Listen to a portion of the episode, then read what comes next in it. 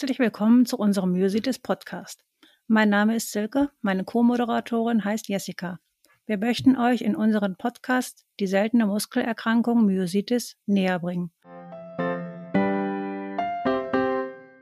In der heutigen Folge geht es um Myositis im Allgemeinen und im Speziellen um immunvermittelte nekrotisierende Myopathie. Zu Gast ist Professor Dr. Jens Schmidt von der Medizinischen Hochschule Brandenburg und Jessica ist natürlich auch dabei. Da Jessica und ich seit Jahren mit Professor Schmidt eng zusammenarbeiten und uns alle untereinander duzen, werden wir das auch in diesem Gespräch beibehalten. Herzlich willkommen, Jens und Jessica. Hallo. Jens, stell dich doch bitte kurz vor und erzähl uns etwas über dich. Ja, mein Name ist Jens Schmidt. Ich bin Neurologe aus Rüdersdorf bei Berlin in Brandenburg und gleichzeitig auch noch in Göttingen an der Universitätsklinik.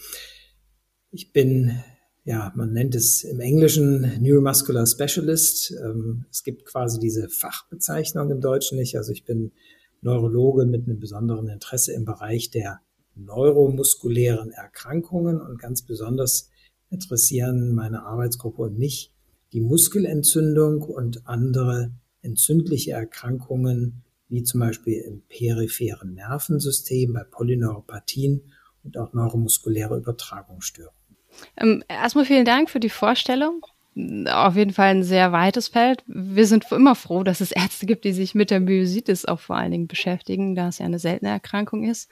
Und vielen Dank, dass du heute hier bist und uns äh, ein, ein bisschen was erzählst. Und äh, die nächste Frage kommt von Silke, soweit wie ich das sehe. Ähm, Jens, du hast 2012 Aktion Myositis gegründet und dieser Verbund hat sich 2014 der Deutschen Gesellschaft für Muskelkranke als Diagnosegruppe Myositis angeschlossen. Was hat dich seinerzeit bewogen, Aktion Myositis zu gründen und wieso interessierst und engagierst du dich speziell auf dem Feld der Myositis? Das sind ja schon gleich mehrere Fragen äh, in einer zusammen verpackt. Ähm, ich habe damals es so empfunden, dass man als Wissenschaftler und Arzt alleine ähm, gar nicht ausreichend bewegen kann, um ähm, im Bereich der seltenen Erkrankungen, wie zum Beispiel den Muskelentzündungen, auch zum Beispiel ähm, Studien, klinische Studien, ähm, wissenschaftliche Projekte erfolgreich durchführen zu können, weil es eben ganz wichtig ist, dass ähm, Betroffene und Ärzte hier sich auch ähm, begegnen, austauschen, voneinander lernen können, um weiterzukommen für die Behandlung für andere Betroffene.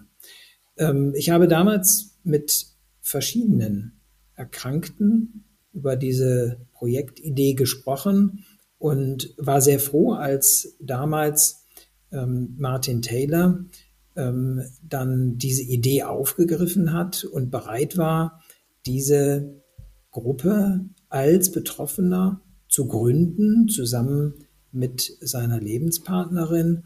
Und es war natürlich ein, ähm, eine Erfolgsgeschichte, dass diese kleine Gruppe damals noch ähm, dann sogar Eingang in die große Deutsche Gesellschaft für Muskelerkrankungen gefunden hat, das war schon ein Meilenstein, auch denke ich, für überhaupt die Myositis und ähm, die Bedeutung der Myositis in Deutschland oder darüber hinaus.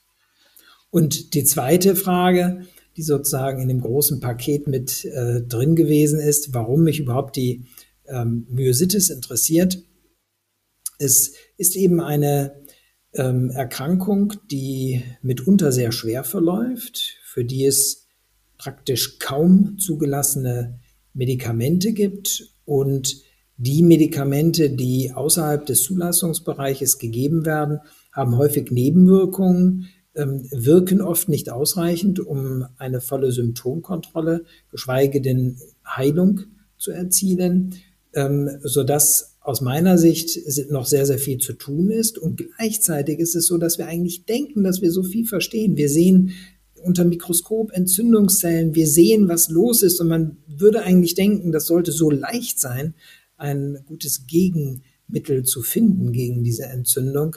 Aber da steckt leider die Tücke im Detail und das ist halt genau eine Kombination, ähm, ein gewisses Wissen, was da ist, trotzdem unzureichende Effekte, die man davon ableiten kann und dann schwer betroffene Erkrankte. Das ist praktisch äh, diese Mischung, äh, die für mich bedeutet hat, dass es hier ein Feld gibt, ähm, in dem es sich lohnt, weiter aktiv zu sein.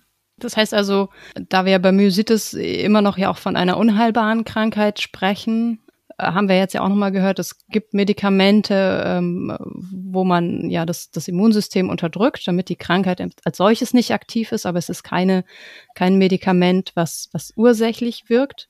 Und äh, da äh, bist du dann auch ein großer Verfechter, auch eben die Forschung noch weiter voranzutreiben, dass es vielleicht auch irgendwann einmal, wann auch immer das dann sein könnte, anders ist?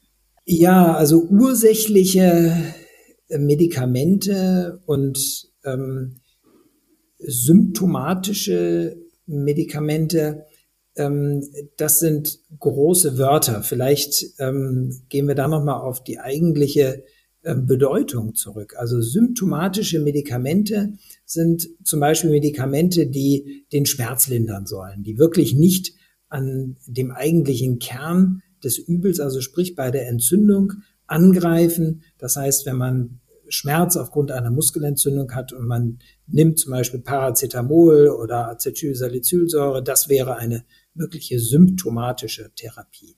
Eine eigentlich ursächliche Therapie heißt, ähm, zumindest verstehen das die Experten darunter, dass man versucht, an der eigentlichen Ursache der Erkrankung, nämlich der Entzündung im Muskel anzugreifen, sprich mit Medikamenten, die die Entzündung zurückdrängen.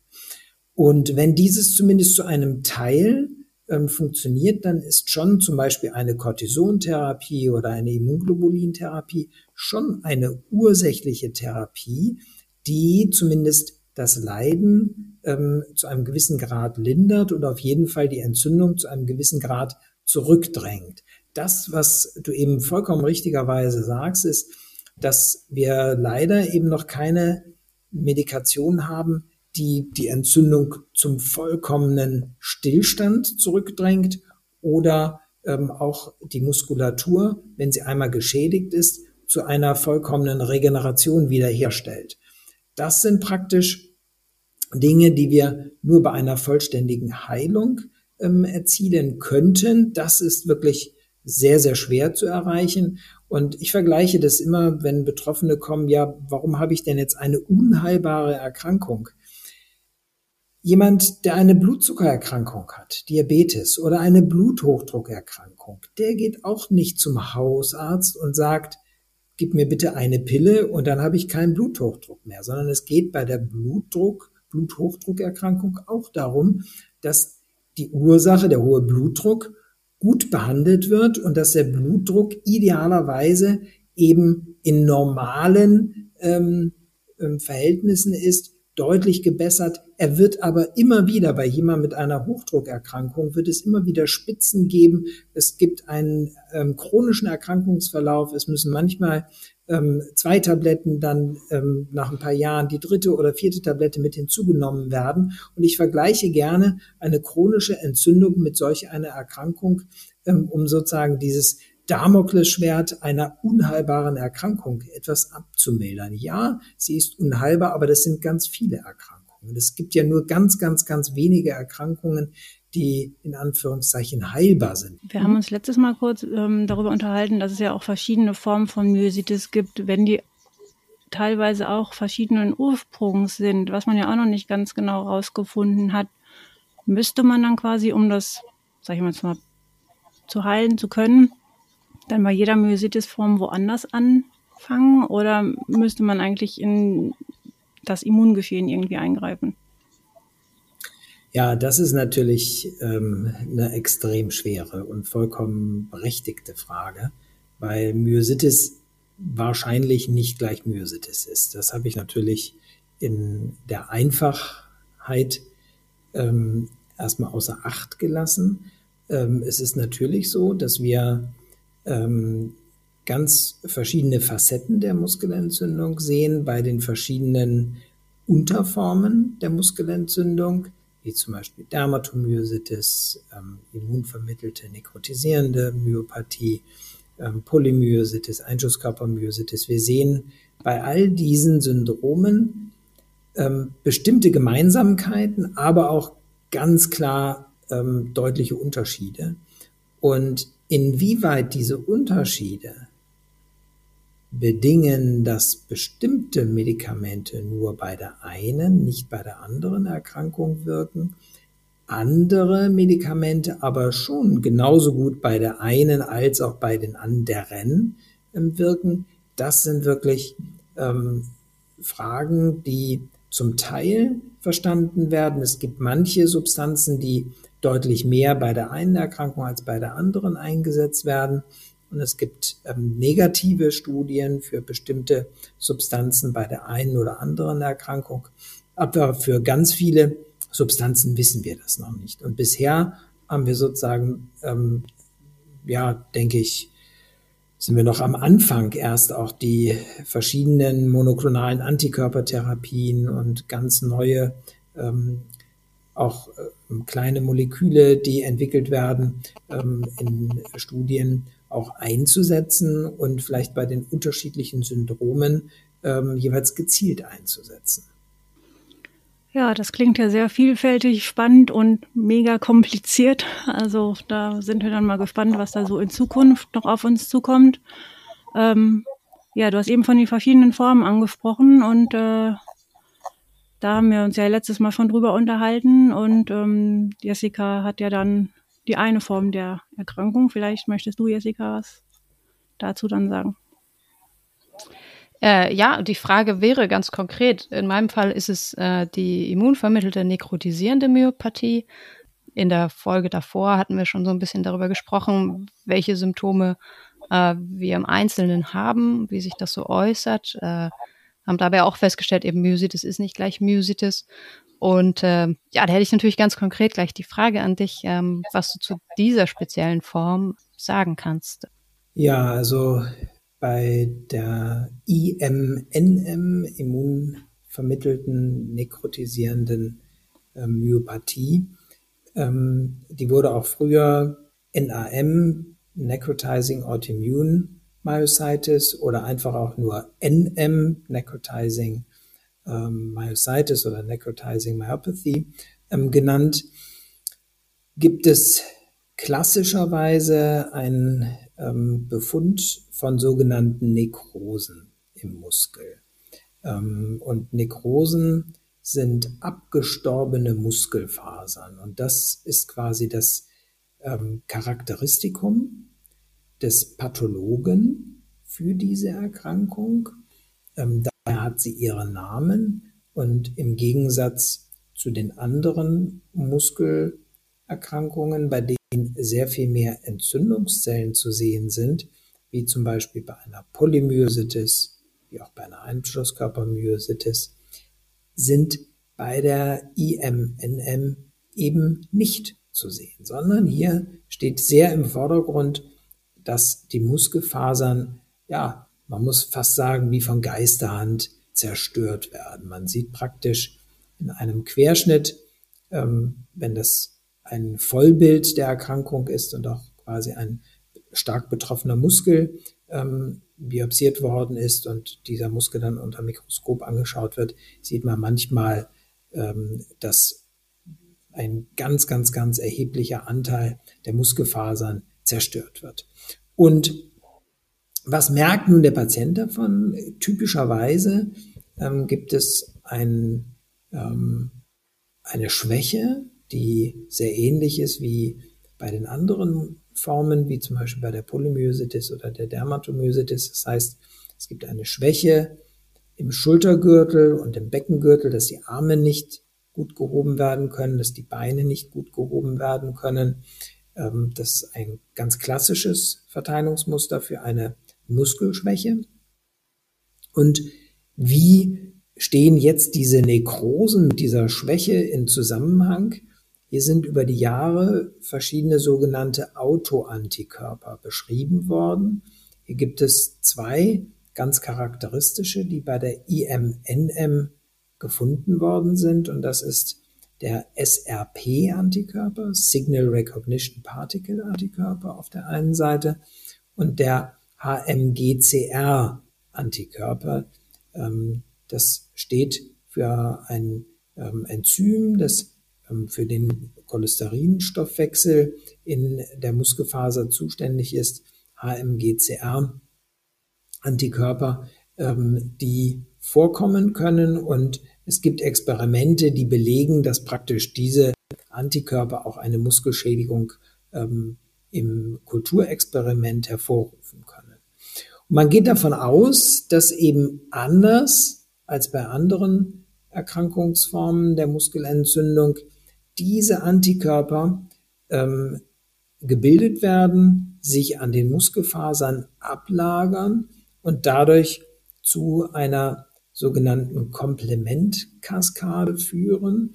Das heißt, dass der ähm, Körper eigene ähm, Abwehrzellringe praktisch einbringt und die Muskelfasern dadurch zerstört werden. Ähm, das ist etwas, was dann auch anders behandelt wird als bei einigen anderen Muskelentzündungen es der Fall ist.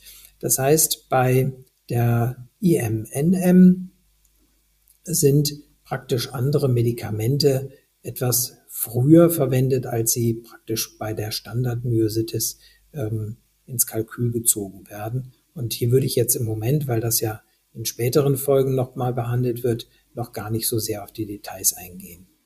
Ja, vielen Dank. Soweit erstmal. Deckt sich äh, ziemlich gut mit dem, wie ich es dann auch erfahren habe. Also äh, bei mir war das erste, kann ich ja kurz noch einwerfen, bevor wir auch zur nächsten Frage kommen. Aber es deckt sich halt super. Äh, bei mir war es eben so, okay, Blutabnahme gegen ein sogenanntes äh, Panel. Ähm, da wurde dann eben genau dieser äh, SRP-Antikörper festgestellt. Da kam der Assistenzarzt rein und freute sich, dass er ja einen Befund hat. Und äh, ich wollte mich schon auch ein bisschen mit, ähm, im Sinne von, okay, jetzt, jetzt wissen wir mal langsam, wo es, in welche Richtung es geht. Und ähm, das nächste war dann also ein, ein MRT, was gemacht wurde. Ähm, da war eben auch der bewusste Assistenzarzt, der gesagt, ja, hier Ganzkörper-MRT. Dann kam ich zum MRT, haben gesagt, naja, nee, ist aus technischen Gründen gar nicht. Dann haben wir also den äh, Oberarm ähm, uns angeschaut und äh, da waren dann so ganz feine Veränderungen zu sehen. Ich vermute dann sowas in die Richtung. Aber ganz, äh, ganz große Sicherheit hatten wir dann natürlich erst durch die äh, Biopsie, die hast du ja auch angesprochen, wo man dann da offensichtlich diesen, diesen Niedergang schon auch äh, äh, feststellen konnte. Man wusste dann natürlich schon so ein bisschen, wonach man schauen musste, glaube ich, ne, durch den Antikörper, mh, hm, dass man da schon mal eine Richtung hatte. Ja, aber so war dann auch relativ klassisch bei mir dann die ja, Diagnosestellung. Mhm. Ich habe dazu mal eine Frage, weil ähm, Jessica hat ja, also Jens, du hast gerade gesagt, dass ähm, ja eine Muskelschwäche auch im Schulter- und Beckengürtel auftritt, wie bei den anderen Formen teilweise auch. Und Jessica hat das aber wenig bis fast gar nicht. Ähm, wie kann man denn sowas erklären? Oder kommt das schon mal vor oder? Ja, das ist auch wiederum eine ähm, schwierige Frage. Ähm, vielleicht darf ich mal kurz nachfragen, wenn es nicht zu persönlich mhm. ähm, ist, welche Antikörper wurden gefunden damals? SRP. SRP. Mhm. Und auch mhm. SRP Hochposition und äh, Entschuldigung und noch äh, PMSCL ich meine der 100er, es gibt noch einen anderen, ne? den 75er, einer von den beiden. Ja, ja. Hm. Und in der Biopsie hm. wurden auch Nekrosen gesehen. Mhm, ja. Auch Aber zum Beispiel im MRT äh, hieß es, da hat man am Anfang nichts gesehen und dann gibt's ja immer noch mal so eine Rundschau von, von allen Ärzten, äh, dass, sie, dass sie die Fälle da besprechen. Und da hatte man dann im Nachgang, ähm, also das war aber noch vor der Biopsie, meinte man dann da auch etwas zu sehen im, in der Rückseite des Oberarms. Ja, also üblicherweise muss man schon sagen, ähm, und die CK war auch deutlich hoch. Die CK war bei 3000. Mhm. Allerdings bin ich mit der auch ein Jahr lang rumgelaufen, bis mhm. man nochmal dann geguckt hat. Mhm. mhm. Und es war Schmerz, aber wenig Schwäche. Äh, nee, Schmerz absolut gar nicht. Und ähm, wenn es jetzt um, um Nackenbereich geht, ich habe halt eine sitzende Tätigkeit, also ich habe schon auch Nacken so. Ähm, und da sagt man aber auch selbst jetzt mit der Diagnosestellung, ja, das ist halt Bürotätigkeit, es ist auch einseitig, es ist nicht symmetrisch, es ist nur die linke Seite. Ähm, dass, dass das jetzt nicht so unbedingt dazugehört. So. Ja, kann man jetzt wahrscheinlich dann drüber und, streiten. Und also ansonsten also, keine oder nur bisschen Schwäche? Bisschen Schwäche. Also ähm, so ein bisschen breich in den Beinen, mhm. aber komplett ohne Schmerzen. Mhm. Ähm, mhm. Ja. Also der klassische Fall ist schon, dass es gerade jetzt auch bei einer ähm, CK-Erhöhung ähm, von einigen tausend, dass meistens dann schon auch eine deutliche Schwäche ähm, besteht, das Treppensteigen nicht geht, manchmal auch sogar Laufen in der Ebene ähm, beeinträchtigt ist. Aber es gibt natürlich Spielarten und die Frage ist immer, von welchem Niveau kommt man?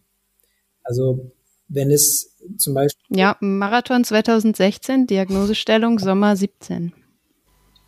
Genau, das heißt also jemand, mhm. der ähm, Leistungssportlerin ist, ähm, da sind ja die Muskeln ganz anders trainiert und da ist wahrscheinlich, dass ähm, da sind die Einschränkungen bis sozusagen ein zerstörter Muskel dann zu einer Schwäche führt, muss schon einiges an Muskel, das ist jetzt generell, das ist immer so, muss schon einiges an Muskel geschädigt werden, bis man sozusagen den Effekt merkt. Und meistens sozusagen dann, wenn der Betroffene es merkt, ist in Anführungszeichen das Kind schon in den Brunnen gefallen, dann ähm, kann man, wenn man dann mit quasi dem Mikroskop unterschiedliche Fasern angucken würde, was man nicht macht, weil man ja nur eine kleine Biopsie herausnimmt, dann würde man erkennen können, dass ähm, an vielen Stellen schon ähm, einiges an Gewebe ähm, geschädigt worden ist.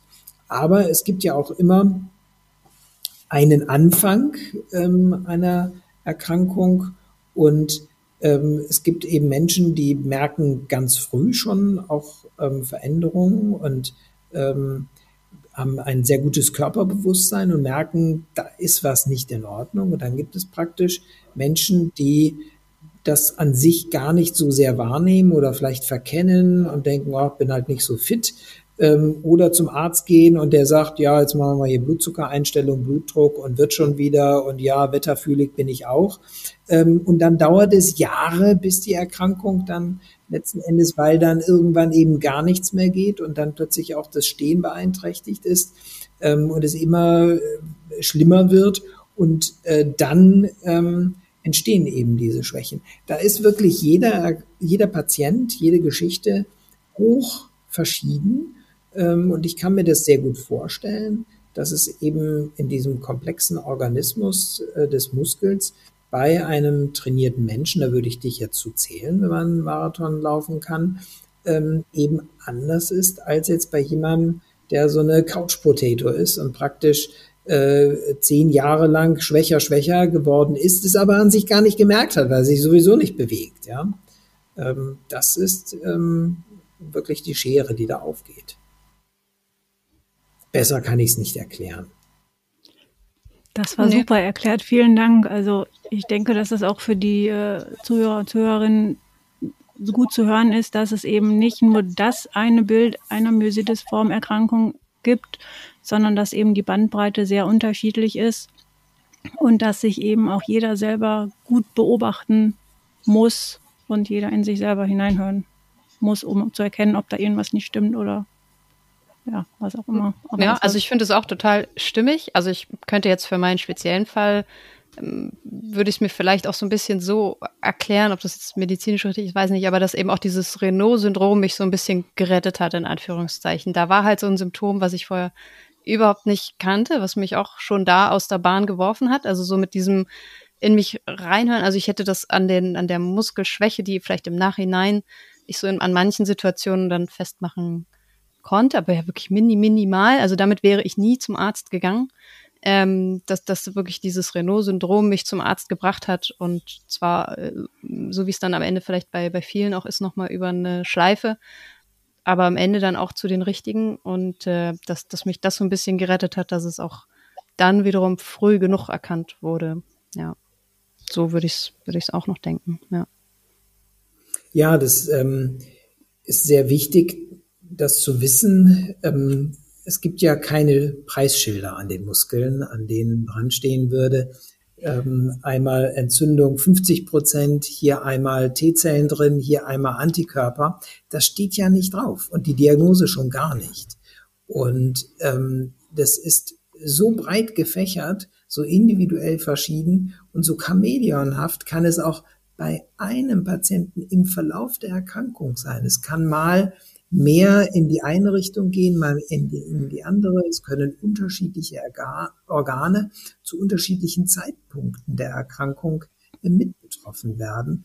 Und das ist eine große Herausforderung ähm, für einen Betroffenen selbst, das sozusagen zu akzeptieren, was die Erkrankung mit einem selbst macht und natürlich auch für den Behandler, ähm, sich vielleicht auch bei nur wenig Anzeichen von Entzündung trotzdem zu trauen, auch eine Therapie zu etablieren. Ich kann mich noch sehr gut an einen Fall erinnern, ähm, bei dem auch jemand mit einem wirklich sehr, sehr guten Körperbewusstsein gesagt hat, ich bin nicht normal, so geht's nicht weiter. Jemand, der voll im Berufsleben stand, ähm, darauf angewiesen war, aktiv zu sein.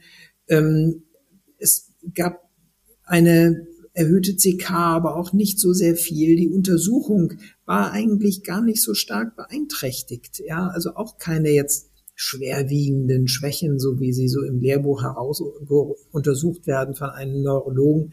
Ähm, da hat man eine Biopsie gemacht und da war auch nicht viel drin, da war nicht viel Entzündung.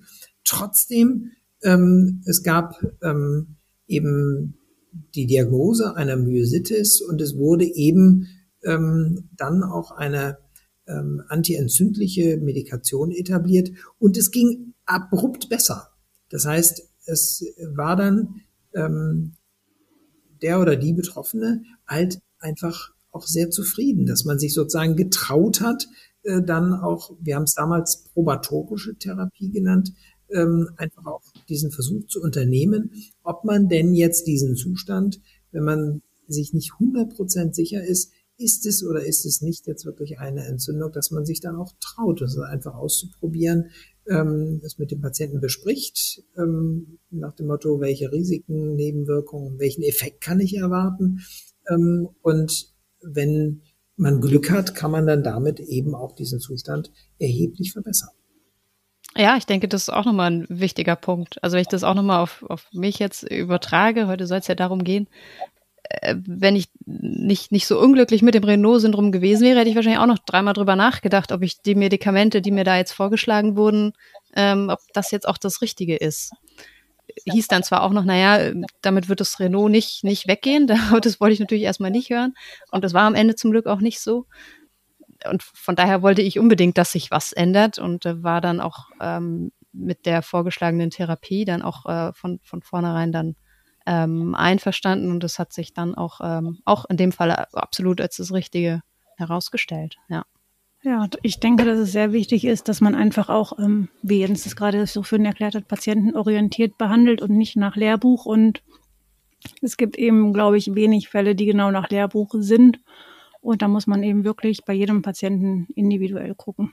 Das ist sehr richtig. Das ist gleichzeitig aber auch die Herausforderung, weil man auch als Arzt sich immer selber wieder hinterfragen muss, ähm, ist es denn richtig, stimmt die Diagnose? Ähm, das muss man bei klassischen Erkrankungen immer wieder machen, aber umso mehr natürlich bei seltenen Erkrankungen, wo man halt auch mal daneben liegen kann, selbst wenn Antikörper vorliegen, weil es eben so ist, dass oder auch ein bestimmter Befund in der Histologie, es gibt eben immer auch wieder Erkrankungen, bei denen eben bestimmte dieser Anzeichen vorliegen können, andere wiederum nicht, so dass es ein, eine Bandbreite und ein Spektrum ähm, der Erkrankungen ähm, gibt, so dass man auch mal wirklich selbst als äh, Top-Experte einfach auch daneben liegen kann. Das gehört sozusagen zum Berufsrisiko. Ja, das ist leider so. Ähm, wie gesagt, aber das kann passieren. Das hatten wir ja quasi in unserer ersten Folge auch so ein bisschen erklärt, dass bei mir zuerst eine Polymyositis diagnostiziert worden ist und sich dann hinterher doch eher rauskristallisiert hat, dass es eine Overlap-Myositis ist. Also das, äh, wie gesagt, das ist sehr schwierig. Das stelle ich mir schwierig für den Patienten, aber auch, wie, wie du es gerade schon sagst, für den Arzt vor. Und da ist dann einfach ein gutes Miteinander wichtig und auch dem Patienten zu erklären. Ich glaube, das ist dann also unsere Aufgabe, den Patienten, bei den Patienten Aufklärungsarbeit zu leisten, dass das eben schon mal vorkommen kann und dass der Arzt dann nicht, wie die Patienten manchmal sagen, dass der unfähig ist, sondern das ist eben einfach so, weil es eben so komplex und so kompliziert ist, wie du es gerade beschrieben hast. Und ähm, ja, wir müssen dann quasi die Patienten da abholen, wo sie sind und auf ihrem Weg mitnehmen und versuchen, ihnen so viel Information an die Hand geben, wie es geht. Ja, da sprichst du nochmal, wenn ich ungefragt vielleicht da nochmal äh, einen Kommentar Sehr gerne. Ähm, zu abgeben kann. Das Schwierige eben bei der Myositis ist, dass es eben nicht wie im Lexikon Buchstabe A und dann steht da alles zu A. Dann Buchstabe B, dann steht da alles zu B. Sondern bei den Erkrankungen ist es so, dann steht plötzlich unter Buchstaben B, zack, da ist dann einfach kurz mal ein A eingesprengselt und dann sind ein paar Worte zum A. Und umgekehrt unter dem Buchstaben A seitenweise nur A und dann kommt da plötzlich was mit einem D und mit einem E. Will sagen, nochmal anders ausgedrückt, es gibt nicht praktisch den Mercedes, den VW, den BMW. Man muss sich das so vorstellen, da fährt ein Auto vor einem her und dann ist dann da gleichzeitig so ein Mercedes-Stern und vier Audi-Ringe mit dabei. Und dann ist das eine mal größer, das andere ist ein bisschen kleiner. Und es kann auch sich abwechseln. Es kann plötzlich in einem Jahr können die vier Audi-Ringe größer sein, in einem anderen Jahr kann der Stern größer sein. Das kann sich abwechseln. Und das hängt dann auch noch davon ab, ob der, der es betrachtet, es aus dem Rückspiegel sieht, von der Seite sieht, von der anderen Seite sieht, in welchem Blickwinkel bei Licht drauf betrachtet. Und dann gibt es vielleicht noch fünf andere Zeichen. Und das ist ganz wichtig. Ich will darauf hinaus, dass zum Beispiel dieser Unterschied Overlap-Myositis, Polymyositis. Da gibt's erstens ganz viele verschiedene Experten, die das ganz anders sehen würden. Es gibt Ärzte, die würden sagen, dieser Befund, Antikörper XY, Muskelhistologie Z, das ist doch auf jeden Fall eine, eine Polymyositis, weil es immer noch keine 100% Kategorisierung weltweit gibt, dass man sagen kann, hier gibt's ein Latein, ein Schriftzeichen und nur wenn praktisch diese Zellen so sind, dieser Antikörper so ist, dann kann nur diese eine Diagnose vorliegen und die andere eben nicht. Das heißt, es ist immer ein gewisses Mischmasch und es würde auch jetzt zum Beispiel bei dir, Silke, ich kenne ja deine Erkrankungsgeschichte, gäbe es Menschen, die würden unterschreiben, ja, das ist doch eine Polymyositis, halt mit den und den Antikörpern, passt doch, ist doch gut, ähm, war doch alles richtig und bleibt doch so. Was soll das hier mit Overlap-Myositis? Ist es doch nicht. Das heißt, das ist ganz wichtig auch, dass wir das nochmal mit thematisieren, wenn sich diese Diagnosen ändern, dann muss es überhaupt nicht zwangsläufig so sein, dass sich dadurch die Erkrankung komplett geändert hat oder dass das komplette Label vorher falsch war oder dass ich die ganze Zeit immer die falsche Diagnose hatte.